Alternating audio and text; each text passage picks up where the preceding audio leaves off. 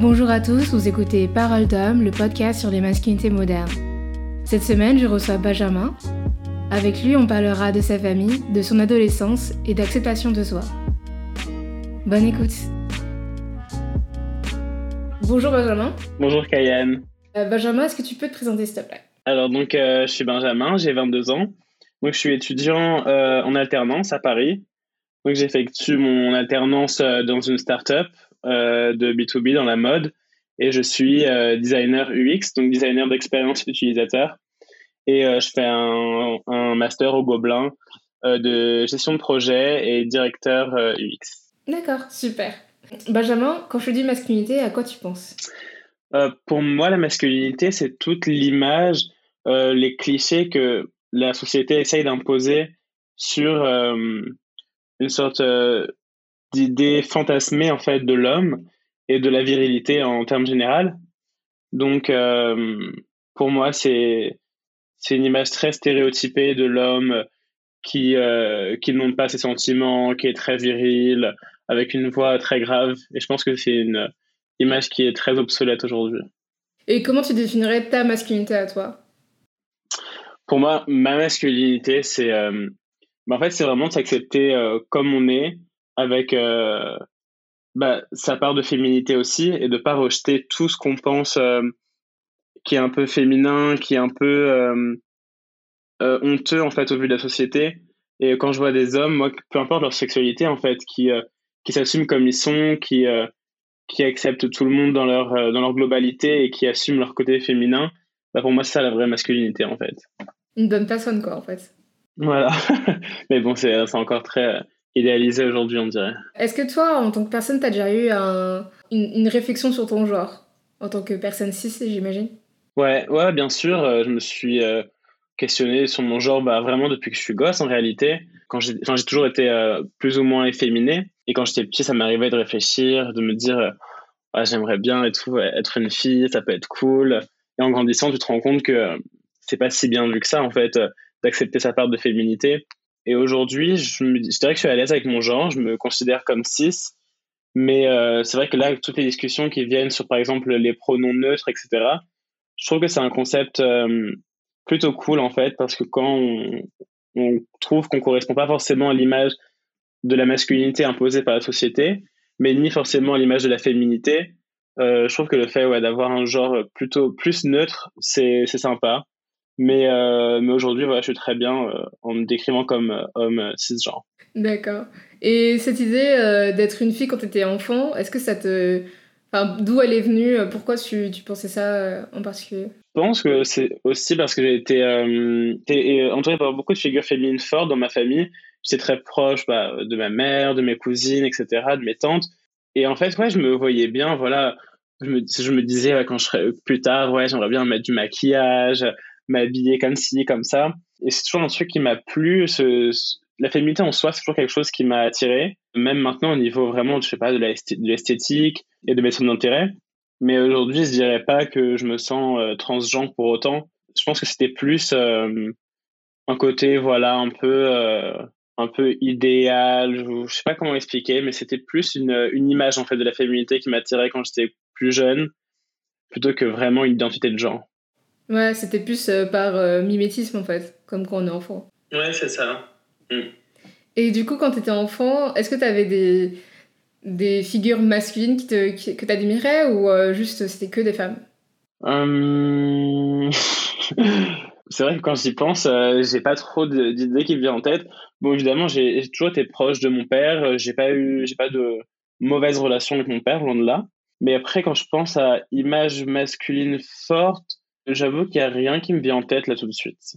Aucune, même pas ton père. Euh... Enfin, mon père, c'est mon père, mais euh, je le vois pas comme une euh, comme une image de la masculinité dans ma vie. C'est mon père. Il est Enfin, il est comme il est, mais ma mère, je trouve qu'elle a ce côté vraiment femme forte. Père, bah, enfin, c'est un homme, euh, voilà, il est, je, l'aime beaucoup. Ce concept de figure masculine forte, en réalité, j'ai l'impression que c'est un peu tous les hommes en fait qui nous entourent des images de femmes fortes. C'est pas forcément toutes les femmes qu'on croise, pas toutes les femmes dans notre famille pour euh, X raisons. Donc, euh, c'est pour ça peut-être que j'ai du mal à réfléchir à une figure masculine forte. Ouais. Et c'était quoi ton rapport à ton père ou aux autres hommes dans, dans ta famille? Moi, bah, comme j'ai dit, j'ai toujours eu euh, des bonnes relations avec mon père. Après, euh, quand je, en grandissant, je me suis rendu compte voilà, que parfois, euh, vous pouvez avoir un côté un peu, euh, j'en ai déjà parlé, tu vois, de misogynie un peu internalisée. Par exemple, mon père, c'est quelqu'un, voilà, il n'est pas à l'aise avec la féminité chez un homme ou la surféminité, on va dire. Euh, tout ce qui est maquillage et tout, ça le met mal à l'aise et il l'assume, il me le dit, il en parle. Et donc, euh, j'ai grandi voilà, un peu euh, autour de ça, autour de la féminité, que ce soit dans l'expression, dans voilà, le comportement. C'est quelque chose qui le mettait mal à l'aise et évidemment, ça m'a influencé dans mon enfance et après aussi. Il y a eu des tensions à cause de ça avec toi ou, ou, pas? Il y a déjà eu des petits moments où où c'était vraiment des tensions, mais je sentais que c'était des remarques euh, pas forcément très inappropriées, qui m'ont fait sentir un peu euh, mal à l'aise, euh, surtout par rapport à ma sexualité. J'avais pas encore fait mon coming out, par exemple. Et quand on entend des remarques un peu misogynes par-ci par-là, parfois un peu déplacées, ça te met mal à l'aise. Et ensuite, une fois que j'ai fait mon coming out, qu'on a commencé à avoir eu des, avoir des vraies discussions sur le genre, sur ou même la transidentité, le drag, par exemple, Là, il y a eu peut-être des tensions parce que c'était des vrais débats. Donc essayé d'imposer mon point de vue. Mais sinon, euh, on n'a jamais eu euh, d'engueulade par rapport à ça. Il a toujours été très compréhensif. Mais toi, t'as pas essayé de, je sais pas, de faire changer ton, ton père de son point de vue ou d'autres comme ça, ou tu l'acceptes juste comme il est? Comme toi, il t'accepte comme, comme tu es? Ah non, si, si, bien sûr, si, bien sûr. Moi, je suis quelqu'un de très, très borné. Donc, euh, donc s'il y a un débat, je suis toujours celui qui va avoir le dernier mot jusqu'à ce que j'épuise la personne avec qui je parle. Donc euh, moi, je maintiens, euh, maintiens mon point de vue jusqu'à ce que j'entrevoie une, une conversion. Non, mais c'est dur, c'est très dur d'imposer un point de vue, surtout à une génération. Quand tu as grandi pendant, je sais pas, 40, 50 ans, avec une idée de la féminité, de la masculinité, de la transidentité, etc., c'est très dur de montrer ton point de vue de, voilà, de, de jeune qui a une vingtaine d'années, qui a grandi avec Twitter, etc., des gens voilà, qui n'ont pas forcément qui sont pas forcément remis en question tout le long de leur vie, qui n'ont pas cherché à se déconstruire. Donc, euh, je pense que j'arrive à, à faire euh, à faire comprendre mon point, mais j'ai l'impression souvent que voilà, c'est souvent euh, un pas en avant pour deux pas en arrière. Et il y a souvent ces débats qui reviennent, mais bon, au moins voilà, je sais que je me fais entendre un peu. Toi, ta mère, elle, réalisait comment dans ces débats-là? Elle était passive ou elle n'était pas forcément là? Si, si, bien sûr, elle est là. Ma mère, elle est quand même un peu plus compréhensive, elle est un peu plus dans l'affect. Donc tout ce qui est, euh, on va dire, argument émotionnel, qui n'est pas forcément voilà, prouvable, etc., ça peut la toucher plus et elle peut un peu plus avoir de compassion. Donc euh, elle comprend en fait euh, assez rapidement où je veux en venir. Donc c'est vrai que j'ai quand même plus de, de, facilité à exposer mes, mes arguments à ma mère. Ouais. Tu as des frères, tu as des sœurs ou comment c'est comment dans ta famille en fait? Est-ce que tu es enfant unique? Non, j'ai une plus trop grosse famille. J'ai deux frères et une sœur. Donc, je suis l'aîné et euh, j'ai un petit frère, ensuite euh, des petits jumeaux. Et tu penses que cette, cette relation avec ton père et puis cette féminité, tout ça, est-ce qu'elle s'est relaxée après toi, vu que t'es l'aîné En tout cas, j'espère que ça, peut-être ça l'a fait voir la féminité dans notre angle. Je sais que mes parents, ils sont quand même beaucoup plus ouverts maintenant ils ont beaucoup plus, on va dire, de cartes en main pour comprendre euh, mes revendications, en quelque sorte. Après, voilà, c'est pas non plus, euh, ils sont pas non plus, voilà, 100% woke, on va dire, euh, enfin, personne ne l'est. Mais c'est vrai que je pense que je leur ai fait quand même ouvrir l'esprit d'une certaine façon. Et toi, comment t'as ouvert ton esprit, toi, en, en, tant qu'individu? Bah, En réalité, je pense que c'est en, en, grande partie dû à, à Twitter parce que je suis sur ce réseau social depuis, euh, depuis que j'ai, je sais pas, 13, 14 ans.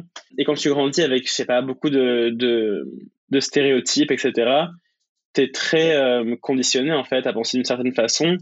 Et quand tu te rends compte, euh, ben juste, en fait, de l'existence de, personnes différentes, que ce soit pour leur orientation sexuelle, leur identité de genre, quoi que ce soit, tu commences à, en fait, à comprendre euh, ce que eux ils vivent et en fait à comprendre ce qui, ce qui est bien de faire, ce qui est pas bien de faire. Et donc euh, moi c'est vraiment grâce à bah, c'est, euh, à ces témoignages de personnes différentes que j'ai commencé à me déconstruire, à comprendre ce qui allait, ce qui allait pas, comprendre ce qu'il fallait faire en quelque sorte, ce qu'il fallait pas faire, ce qu'il fallait dire, ce qu'il fallait pas dire.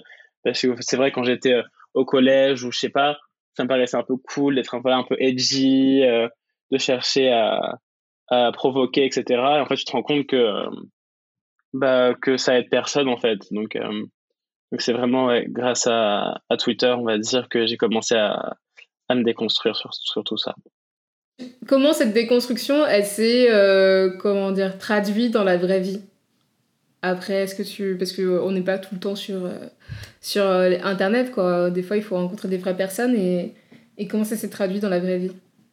Après le lycée, j'ai rencontré des gens euh, plus comme moi, on va dire, que ce soit dans la communauté ou pas, mais des gens avec une ouverture d'esprit différente de, des gens que j'ai pu connaître au lycée, par exemple.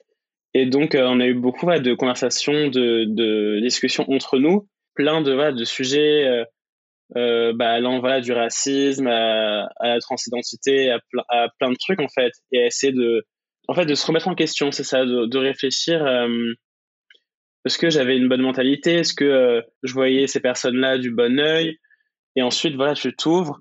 Après, dans la vraie vie, c'est pas tout le temps que tu, peux, rencontrer des gens euh, différents de toi, parce que dans le cercle social, il est beaucoup bah, influencé par, par là où tu habites, par ce que tu fais dans la vie. Mais je pense que voilà c'est pas il y a pas forcément besoin de euh, d'avoir un ami quoi que ce soit tu vois pour euh, pour comprendre la personne et l'accepter et la respecter. Surtout que parfois il y en a qui vont dire qu'ils ont un ami machin et au final euh, c'est pas les personnes avec la plus grosse ouverture d'esprit c'est souvent les plus les plus bêtes quoi. Absolument. On connaît tous cette phrase. non mais j'ai un ami noir hein. oh. ok comment t'étais quand t'étais enfant? Comment, comment était le petit Benjamin? C'est une question assez vaste. Euh, mais euh, quand j'étais gosse, j'étais euh, non, j'étais un enfant vraiment discipliné. J'étais j'étais pas du tout difficile à vivre, assez timide. comment je pourrais me Enfin, j'étais très j'étais pas hyper actif, mais j'étais très énergique aussi. Je cherchais beaucoup à à jouer avec les gens, à m'amuser, euh, même à faire chier un peu. Mais, euh, mais à côté de ça, je pouvais être aussi ouais, très réservé et un peu dans ma bulle aussi. Et comment, comment ça s'est passé ton adolescence euh, après, en grandissant? Ça a été un peu plus difficile. J'ai été au collège, au lycée, dans un, dans un collège et lycée privé. Donc, il y a une mentalité qui est assez spéciale en réalité dans ces lycées privés, surtout les collèges privés. Il y a un côté très élitiste, très compétition et euh, pas forcément très bienveillant. Après, il y a des gens qui sont super, évidemment, mais euh, je sais pas, j'ai eu beaucoup de mal à m'accepter, à me, bah, à m'aimer en fait en, quelque sorte. Donc euh, voilà, j'ai eu des périodes assez déprimées quand j'étais plus jeune, on va dire, je sais pas, 13-14 ans, là où tu commences à, te connaître, à te comprendre. Et donc voilà, vers mes, je sais pas, 17-18 ans, c'est là où j'ai vraiment commencé à m'émanciper et à me, en fait, à essayer de me comprendre, en fait, à, vraiment m'écouter parce qu'avant, voilà, je vivais un peu euh, dans l'ombre de, enfin pas dans l'ombre de mes potes, mais je suivais beaucoup, je cherchais pas forcément à me démarquer. Et donc, euh, au final, voilà, j'étais pas complètement moi-même. Donc, euh, ça a été assez difficile. D'accord. Et toi, tu disais que tu avais eu des moments après un peu dépressifs dans ton adolescence. Est-ce que tu, tu, peux, tu veux nous en parler? Pourquoi est-ce que c'était comme ça ou, euh, en fait, c'est vraiment avec le recul que je me suis rendu compte que j'étais. Je sais pas si c'était la dépression, mais en tout cas, c'était une grosse déprime dans le sens où en fait, euh, je prenais plus du tout soin de moi, je me faisais passer bah, après les autres. Et, euh, et c'est avec le recul, parce qu'à ce moment-là, j'ai rien fait pour, pour me remettre en question. Et ça s'est beaucoup traduit par beaucoup d'agressivité, du sarcasme, mais un peu de la méchanceté aussi. Je cherchais vraiment à titiller les autres. Et, et j'étais pas hyper cool. Mais sur le coup, euh, je m'en rendais pas compte. C'est vraiment avec le recul que je me suis dit, ouais, c'est vrai que à ce moment-là de ma vie, je pense que j'étais euh, j'étais très, très, très mal dans ma peau. Mais, euh, mais sur le coup, voilà, j'en avais, j'en sais rien du tout. Enfin, est-ce qu'il y avait une raison ou c'était juste l'adolescence en général? C'est dur à dire pourquoi j'étais comme ça à ce moment-là. Je pense qu'il y avait un tout. Déjà, ne pas accepter, ne pas assumer sa sexualité au bout d'un moment, je pense que ça peut rendre dingue, tu vois. Genre, tu tu t'emmagasines tout ça, tu vis pas comme tu t'aimerais le vivre. Je me cachais pour plein de trucs, que ce soit euh, bah, mes attirances, mais aussi des trucs tout cons comme, euh, comme mes goûts, mes goûts, voilà, en termes de même de musique, quoi que ce soit. Enfin, genre, je vais vraiment euh, cacher. Et, euh, et je pense que ça, ça a participé au fait que je m'aimais pas. Et à côté de ça, voilà, je me trouvais pas forcément beau. je me comparais énormément. Je voulais vraiment être le jeune cool. Enfin, peu importe ce que ça veut dire. Et je cherchais vraiment pas à me démarquer. Je, je, voulais vraiment être dans le moule, dans l'image du jeune qu'on qu'on nous mettait, ça m'allait très bien. Et je pense qu'en fait, c'est ça qui m'a rendu très, très bête, en fait. T'as passé beaucoup de temps à vouloir être quelqu'un d'autre, quoi. Ouais, c'est ça, à plaire. Euh. Je comprends totalement, je suis, j'étais, j'étais pareil aussi. bah, ça me rassure. C'était quoi ta transition qui a fait que tu t'es accepté euh, après tes 13-14 ans? Euh, En vrai, je pense que ça a continué plus tard, même jusqu'à 16 ans le moment où il y a vraiment un truc à changer, c'est bah, déjà dès que j'ai quitté le lycée. Je suis arrivé en. J'ai fait une école d'ingénieur après ça. Donc j'avais 17 ans, 17-18 ans. Et donc j'ai rencontré des gens voilà, beaucoup plus ouverts, euh, beaucoup plus bah, proches voilà, de mes valeurs euh, et de bah, mon identité. Le truc qui a été le plus libérateur, à mon avis, c'est bah, mon coming out à 17 ans. Et là, je me suis vraiment dit voilà, j'ai, je vis plus pour plaire aux gens, c'est bon, maintenant, c'est plus un secret. Euh, je vis ma sexualité comme je le veux et j'assume tout ce que je fais, tout ce que j'aime donc, à partir de là, voilà, tu apprends euh, à, te connaître. Tu te dis, voilà, en fait, je suis cette personne-là. Parce que quand je suis arrivé après le lycée, j'avais aucune idée de qui j'étais en réalité. Je savais pas du tout, j'arrivais pas du tout à me projeter. Je me connaissais pas du tout. Donc, c'est ça qui a vraiment fait changer les choses. Et ton communauté, il s'est passé comment? Est-ce que ça a été. Parce que c'est très grave quand même de faire un communauté à 17 ans. C'est super jeune. Bah, en fait, c'est assez euh, atypique dans le sens où euh, c'est pas vraiment moi qui ai fait la démarche, c'est vraiment mes parents en fait. Euh, l'histoire, c'est qu'en gros, dans mon école d'ingé, il y avait des gens, bah, enfin homophobes quoi, clairement, mais vraiment homophobes genre assez hardcore. Et j'avais jamais été vraiment exposé à ça, même si j'étais dans un lycée catho privé. Les gens, voilà, c'était un peu de l'homophobie un peu normalisée, mais il y avait rien de, de de très agressif, mais là, il y avait vraiment des gens, euh, j'étais en mode waouh, tu vois, genre ça m'avait, ça m'avait assez euh, choqué. J'en ai parlé à ma mère, alors que j'étais pas out, mais je lui ai dit, euh, enfin, sur le coup, je lui ai dit, voilà, ça m'a, ça m'a troublé parce que tu sais que c'est pas dans mes valeurs, etc. Donc, elle, évidemment, elle a un peu compris pourquoi ça m'avait aussi, aussi touché. Voilà, et un jour, elle m'a parlé, elle m'a dit, bah, écoute, si tu veux me parler de quelque chose, j'ai l'impression que tu me, tu me caches quelque chose, que tu as quelque chose sur, tu as un poids sur tes épaules. Tu sais, tu peux, après, elle me dit, sais que tu peux me dire euh, si tu préfères les blondes, les blonds, les brunes, les bruns. Et sur le coup, euh, j'étais complètement, euh, j'étais assez paralysé parce que j'étais pas prêt de faire mon coming out. Mais je me suis dit, voilà, je, je nie rien, je réponds pas, juste voilà, je I go with it, tu vois. Et, une semaine plus tard, je lui ai, une semaine plus tard, je lui ai dit, voilà, on en discute si tu veux. Et voilà, j'ai commencé à, à, à, dire que j'étais bi parce que je pensais que ça passait mieux et que ça je me sentais plus en sécurité de, dire ça. Mais au final, voilà, euh, je suis, je pense, je pense être gay. Après, je pense que la sexualité était assez fluide. C'est bête de se mettre dans des cases, mais en tout cas, au moment où j'ai fait mon coming out, j'ai dit que j'étais bi. Je pense que c'était vraiment par sécurité, ouais. T'avais peur de la réaction de tes parents, de ton père? Ouais, bah, enfin, c'est bête parce que mes parents, ils sont quand même assez euh, ouverts. Enfin, par exemple, le meilleur ami de mon père est gay, mais, euh, mais même malgré ça, c'est toutes les, les, petites remarques par-ci par-là qui me, qui me faisaient sentir pas forcément en sécurité. J'avais peur aussi, bah, évidemment, du jugement. On est une grande famille avec mes, mes oncles, mes tantes, etc. Et euh, il n'y a pas de figure gay du tout, ni LGBT. donc, donc j'avais pas envie d'être celui qui est différent des autres je voulais vraiment aussi euh, continuer à être euh, dans ce sorte de, moule, être vu comme normal et pas être jugé par rapport à ma sexualité.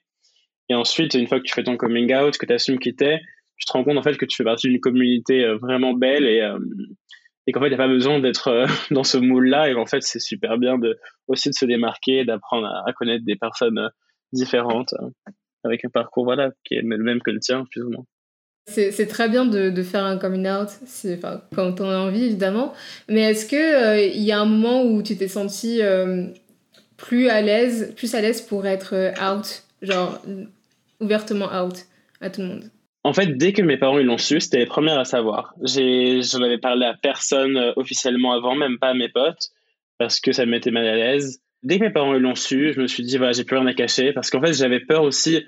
Enfin, tu sais, tu psychotes un peu et tu te dis, si je le dis à machin, je le dis à machin, euh, si je vais voir machin, j'ai peur que ça remonte euh, à l'oreille de mes parents et qu'ils l'apprennent comme ça. Mais dès qu'ils l'ont su, voilà, je me suis dit, j'ai plus grand chose à cacher.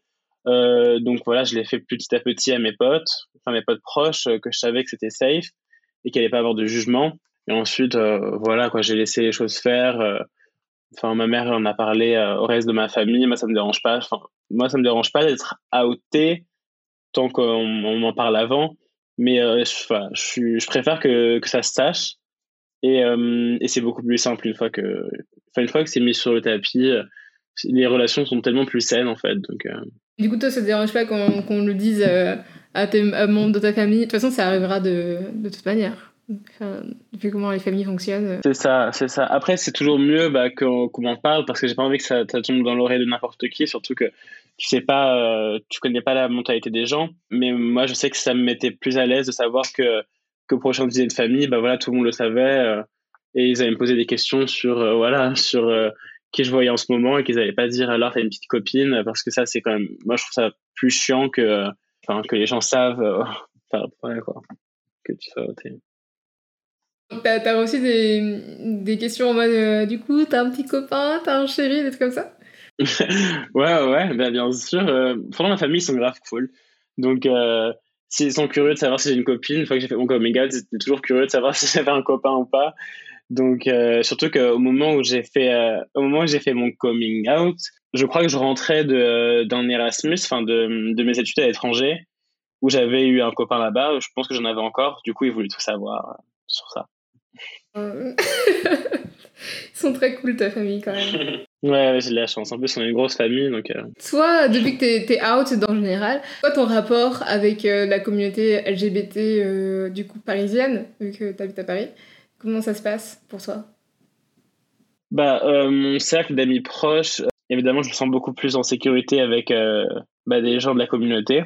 J'ai eu, eu beaucoup de mal avec les hommes hétéros en grandissant donc euh, voilà, enfin c'est pas que je j'évitais, mais j'étais jamais à l'aise. Il y avait toujours des remarques par-ci par-là qui m'étaient mal à l'aise. Donc évidemment, mes potes proches, la plupart sont gays euh, ou en tout cas font partie de la communauté. Donc euh, évidemment, on partage des, des valeurs, même des, des références, etc. On a plus ou moins le même humour, les mêmes intérêts, donc ça aide. La scène LGBT à Paris, elle n'est pas nécessairement 100% safe. Donc voilà, moi je, suis toujours quelqu'un qui préfère voilà avoir euh, gardé un, un cercle d'amis proches euh, que voilà forcément chercher à toujours euh, euh élargir ce cercle, aller à toutes les soirées, etc. C'est pas forcément quelque chose qui me qui me qui me qui m'a jamais tenté, mais mais la communauté LGBT à Paris a aussi des trucs très bien. Il y a des soirées trop cool que je faisais avant avant Corona. Mais voilà, faut, faut aussi faire attention, on va dire. Mhm. Et pourquoi tu dirais qu'elle est pas safe? Est-ce que tu as une raison particulière? Bah, il y a plusieurs, il y a, y, a, ouais, y a plusieurs raisons. Euh, déjà, euh, c'est pas parce que tu es en soirée qu'avec des mecs gays qu'ils euh, ils vont pas te mettre mal à l'aise.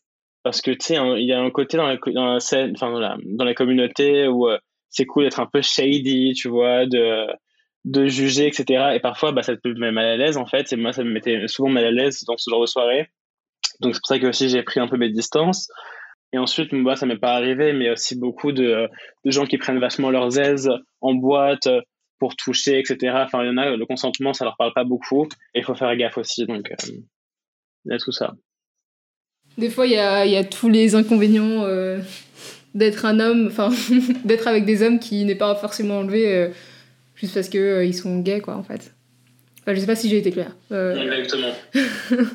J'espère que j'ai été claire pour les gens euh, qui écoutent ce podcast. Mais euh, c'est vrai que homme plus consentement, c'est pas tout le temps clair. Et c'est avec les hommes hétéros et les hommes gays, pareil, quoi, en fait. Un peu moins chez les hommes gays, je dirais, mais quand même. Bah, je dirais un peu moins parce que les hommes hétéros entre potes, ils vont pas, ils vont pas en parler, ils vont pas dire euh, le consentement c'est ci, c'est ça, essayer de normaliser quoi que ce soit. Alors que nous, quand même, on essaie un minimum d'en parler et toute cette euh, cancel culture euh, qui fait que bah, il y en a qui savent voilà, que ça, ça se fait pas, que ça, c'est pas normal, que ça, c'est un attouchement, ça, c'est un viol. Euh, alors que les hétéros, franchement, euh, il y en a pas mal qui, euh, qui s'en foutent complètement, en fait. Hein. Malheureusement, ouais. Et désolé, je, je, passe du coq à l'âne, mais toi, dans, dans la communauté LGBT, est-ce que tu penses qu'il y a toujours cette, je dirais pas une obsession, mais ouais, une obsession sur le, sur le physique, sur le fait d'être beau, qui existe, d'être beau d'une certaine manière, qui existe encore, ou c'est c'est un stéréotype qu'on se fait? Bon, il y a quand même évidemment des, des, standards de beauté. On essaie évidemment de plaire. Il y a euh, évidemment il y a tout un jeu de séduction entre, entre hommes gays. Et il y a les standards de beauté qui sont, euh, qui sont hyper réducteurs. Euh, il y a beaucoup de mecs, tu vois, sur les applis qui sont en mode no fat, no femme, pas de, enfin, que des blancs, machin. Évidemment, ça, ça existe. et c'est, enfin, c'est des stéréotypes, des des, des enfin, je sais pas comment expliquer, des, euh, une ignorance en fait qu'il faut qu'il faut qu'il faut faire changer dans la communauté, qu'il faut changer dans la communauté. Euh, après, euh, je trouve aussi qu'il y a aussi un peu de bienveillance quand même. Ça dépend en fait. Il y a toujours des gens cool que tu vas croiser, qui vont te, te hyper, te dire ah, t'es trop beau, t'es trop cool, machin, et, et vice versa. Et à côté, t'as des gens hyper hyper bêtes hyper compétitifs, qui vont tout miser sur leur apparence. Et en général, c'est des gens pas très euh, assez creux, quoi. Après, je pense que euh, la vanité, c'est un truc qu'on trouve chez les femmes, chez les hommes, chez les gays, chez chez les trans, un peu partout, quoi. C'est pas, c'est pas la meilleure qualité à avoir, mais bon, elle, mm. subsiste partout. et, euh, c'est clair, c'est clair. Et niveau physique, est-ce que toi, ça t'a les, les, visions, enfin les images qu'on a euh, en France en tout cas, est-ce que ça t'a euh, influencé sur ton physique à toi, euh, que ce soit des, des, médias gays ou des médias mainstream hétéro, on va dire? Bah, Perso, j'ai fait beaucoup de, de travail pour m'accepter, pour me trouver beau, vraiment un travail personnel, sans essayer de me comparer aux autres. Ça, c'était vraiment énormément d'introspection parce que j'avais énormément de de body dysmorphia euh, après le lycée. Je me trouvais super moche super enfin je sais pas euh, gros petit. Enfin genre euh, vraiment c'était c'était hard. Et j'ai commencé vraiment à me bah tu vois genre fake it until you make it. À me dire en fait non mais je suis beau je m'accepte comme je suis je suis très bien comme ça. Et, et au bout d'un moment bah tu te convaincs en fait. Et, à partir de là bah toutes les images de mecs hyper musclés hyper grands hyper beaux bah, tu te dis, bon, bah, c'est cool pour eux, mais moi, je suis comme je suis et je me trouve, euh, je me trouve très bien comme ça. T'as dit petit, c'était. J'étais euh, là, euh, girl. voilà, il est... Benjamin est assez grand. Benjamin est quand même un homme assez grand. je tiens à le préciser. mais c'est vrai, mais tu sais, quand, quand tu réfléchis pas raisonnablement, tu réfléchis tu te dis, en fait, tu es dans la rue et tu te dis, mais en fait, je me sens trop petit, les autres hommes, ils sont beaucoup plus grands, et, euh, et je me sens vraiment, euh, je sais pas, enfin, tu te, tu te compares pour rien, et ça devient, en fait, c'est ouais, ça devient ridicule, tu te vois pas du tout comme tu es, euh, comme es réellement. Et c'est dommage, quoi, qu'on soit euh, toujours dans cette, dans cette comparaison tout le temps, tout le temps, et est-ce qu'on se voit réellement comme on est? Je sais pas. Est-ce que vraiment on soit comme on est? Mm-hmm. bah, Ça, ça c'est très, ça, c'est très jeune. Maintenant, tu te trouves beau? Bah franchement ouais, enfin, c'est le mec hyper modeste. Non mais j'ai vraiment appris à m'accepter tel que je suis. Je sais pas si je me trouve beau, mais en tout cas je me trouve euh, très bien voilà comme je suis. Je me je me compare pas et je trouve en fait euh, toujours se dire non mais je suis pas assez ci, je suis pas assez ça, je suis pas beau, c'est énormément de négativité. Et moi j'essaye de d'avoir le moins de négativité en moi parce qu'au final bah ça influence énormément bah, que ce soit ton humeur mais même physiquement en fait ça peut carrément rendre malade en fait d'avoir autant de négativité. Donc les gens euh, qui, se, qui se remettent toujours en question, euh, au bout d'un moment ça m'a saoulé et euh, surtout que ça se répercute beaucoup sur les autres, sur comment ils vont traiter les autres. Et, et ça, bah voilà, j'ai décidé de rester loin de ça. Donc je me suis dit j'arrête de juger les autres et à partir de là j'arrête de me juger moi-même je m'accepte voilà comme je suis bah forcément c'est un peu plus simple parce que je, je correspond, quand même, correspond quand même assez au, euh, on va dire, euh, aux critères de beauté, on va dire, dans la communauté, dans le sens où, bah voilà, je suis plutôt grand, euh, j'ai pas de, de problème de poids, quoi que ce soit. Donc, évidemment, à partir de là, c'est peut-être plus simple de dire ça. Mais je pense que, mais je pense qu'il y a de la beauté vraiment partout. Et, il faut d'abord se convaincre en fait d'être beau et que les autres aussi, pas forcément que les autres sont beaux, mais au moins de plus juger les autres pour ce qu'ils sont. Et, et ça aide énormément. Franchement, ça aide beaucoup. Ouais, je comprends totalement ce que tu dis, c'est très, c'est très beau ce que tu dis. Mais c'est vrai que beaucoup de gens, euh, beaucoup de gens qui, euh, qui, qui, jugent énormément sont très complexés aussi. Enfin, c'est juste de la projection, enfin, c'est juste qu'ils projettent leur insécurité sur les autres. Enfin, ils ont besoin de piquer avant qu'on les pique, quoi, en fait. Ouais, mais je trouve ça terrible parce que c'est, euh, enfin, c'est un cercle vicieux. Tu t'aimes pas les autres, du coup, tu t'aimes pas, du coup, t'aimes pas les autres. Il faut réussir à sortir de là, mais parfois, quand tu as des années de traumatisme sur ton physique, c'est pas simple du tout. Bah ouais, mais des fois, je, je sais pas, j'ai envie d'avoir de la compassion pour ces personnes-là, tu vois, mais en même temps, des fois, euh, il y a des claques qui se perdent, comme les gens ils disent, quoi, c'est désolant, mais en même temps, euh, qu'est-ce que tu veux qu'on te dise, quoi? Genre, juste arrête d'être euh, d'être aussi désagréable, quoi. Des fois, des fois, tu vois.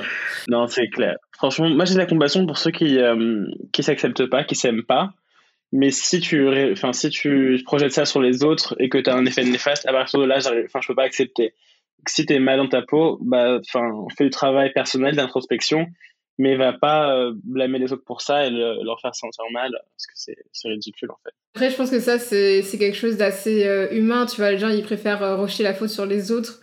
Comme ça, ils n'ont pas à, être responsables de leur propre malheur, quoi. Ils sont là, bah, c'est les autres qui me rendent malheureux, donc... Mm ils le méritent, quoi. Non, mais complètement. C'est pour ça qu'au final, bah, je préfère que ces gens, voilà, cherchent de l'aide plutôt qu'ils continuent dans ce, dans ce, cercle vicieux. C'est clair. Mais après, la santé mentale, c'est pas forcément le truc euh, qui est parlé euh, avec. Euh, enfin, au, monde entier, quoi. C'est pas le truc le plus facile à assumer, c'est pas le truc dont on parle le plus souvent non plus, mm. tu vois. Ouais, exactement. Il y a encore beaucoup de tabous, ouais. Mhm. Et ta santé mentale, comment va-t-elle ta santé mentale? Bah, ça va. Enfin, perso, euh, j'arrive à, jongler. Euh, enfin, j'ai pas trop de problèmes vu que je vis chez mes parents. J'ai un emploi, même si c'est en alternance. Euh, en soi, je, dirais que je suis plutôt heureux. Enfin, j'ai, je, j'ai pas ce j'ai pas eu ce, enfin, ce, gros, cette grosse déprime en fait qu'ont connu beaucoup d'étudiants euh, à vivre seul, etc. Même si voilà, les cours euh, en ligne, c'est dur. Euh, j'ai quand même cette chance d'être proche de ma famille, bah, d'avoir mon copain aussi à mes côtés. Donc, évidemment, ça aide tout ça. Et tu, comment tu, est-ce que tu parles de tes sentiments avec ta famille, avec tes amis? Enfin, comment est-ce que tu, tu fais pour euh, manager tes sentiments, on va dire? Euh, Je suis pas nécessairement quelqu'un qui s'ouvre facilement sur mes sentiments ou surtout qui exprime ses sentiments euh, en public. Euh, mais quand quelque chose va pas, j'ai aucun mal à démarrer une conversation. Je préfère en parler et chercher voilà s'il y a un conflit quoi que ce soit ou que c'est quelque chose qui va pas dans ma vie en fait en parler mais c'est vrai que sur le sur le Enfin, j'ai du mal à voilà, exprimer mes sentiments, à être très en colère, très triste devant les gens. Mais je préfère voilà, avoir une discussion et chercher à, régler le problème. C'est une manière assez euh, saine de, de. Ouais. De, ah, j'arrive pas à trouver le mot en français. Euh, de, de, de, de possessed. Ces sentiments. Euh, de cope. De cope. J'essaie de, de, de pas faire d'anglicisme. Mais c'est difficile de, ouais, de, de, d'être à l'aise avec ses sentiments, avec ce soi. Et, euh, et avec ta famille, tu mm. t'es, es ouvert ou tu, tu dis rien? Non, franchement, avec ma famille, on a, on est, enfin, c'est très très simple de, de communiquer. Donc, euh, donc vraiment, s'il y a quelque chose qui va pas, j'en parle. Bah, enfin, en priorité à ma mère, on va dire, parce que je suis plus proche d'elle sur un, d'un point de vue sentimental, émotionnel et qu'elle est un peu plus euh, réceptive aussi. Mais, euh, mais en termes général, j'ai pas de problème euh, même à parler à mes frères et sœurs, à mon père. ça, c'est plutôt cool de ce côté-là. C'est vraiment. T'as vraiment une famille idéale, quoi. La famille qu'on aime. Bah, après, il y, a des, y a des hauts et des bas, et, mm. et c'est. Voilà, mais. mais c'est. Il y a pire, quoi.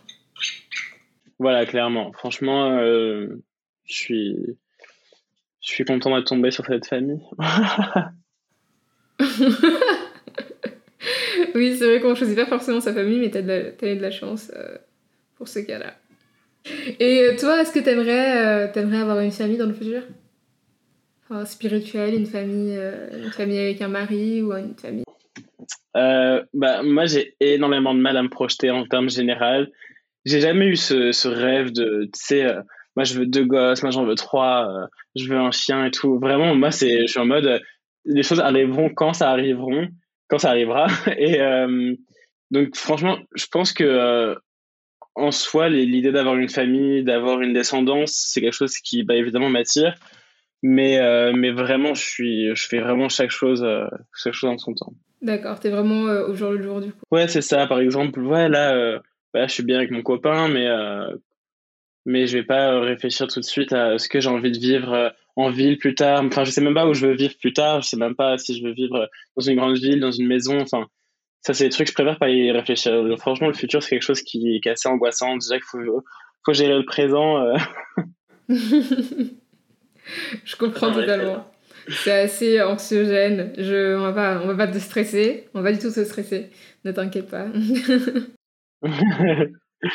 Non, mais il y a des gens, enfin, ils ont des, des, plans de vie euh, super établis à l'avance et, euh, et c'est cool en fait pour eux, mais bah, c'est quelque chose que je suis incapable de faire.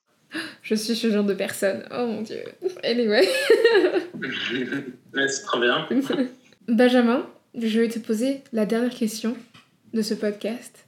Une chose que toutes les femmes devraient savoir sur les hommes, selon toi Moi, je pense que, enfin, je tournerais plutôt la question. Pour moi, c'est pas les femmes qui devraient savoir quelque chose sur les hommes, parce que euh, je pense que les hommes sont assez vocaux en fait dans cette société. Ils parlent beaucoup d'eux. Pour moi, c'est ce que les hommes devraient savoir sur les hommes.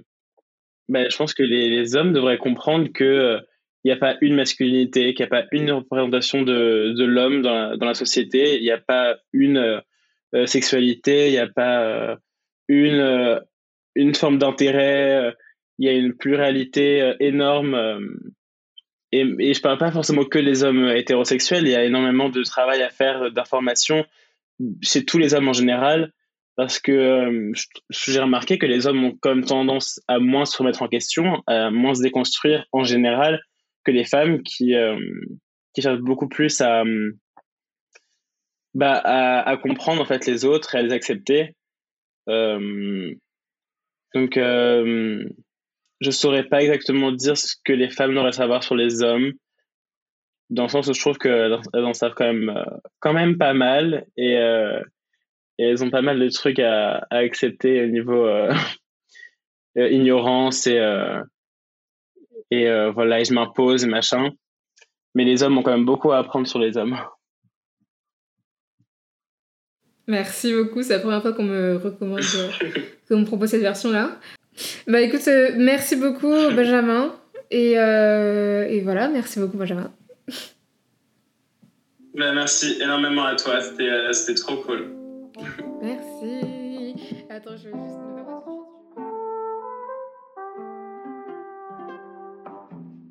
Merci d'avoir écouté ce podcast jusqu'à la fin. Si vous avez aimé ce genre de contenu, n'hésitez pas à laisser 5 étoiles et un commentaire sur Apple Podcasts. Cela nous aiderait énormément.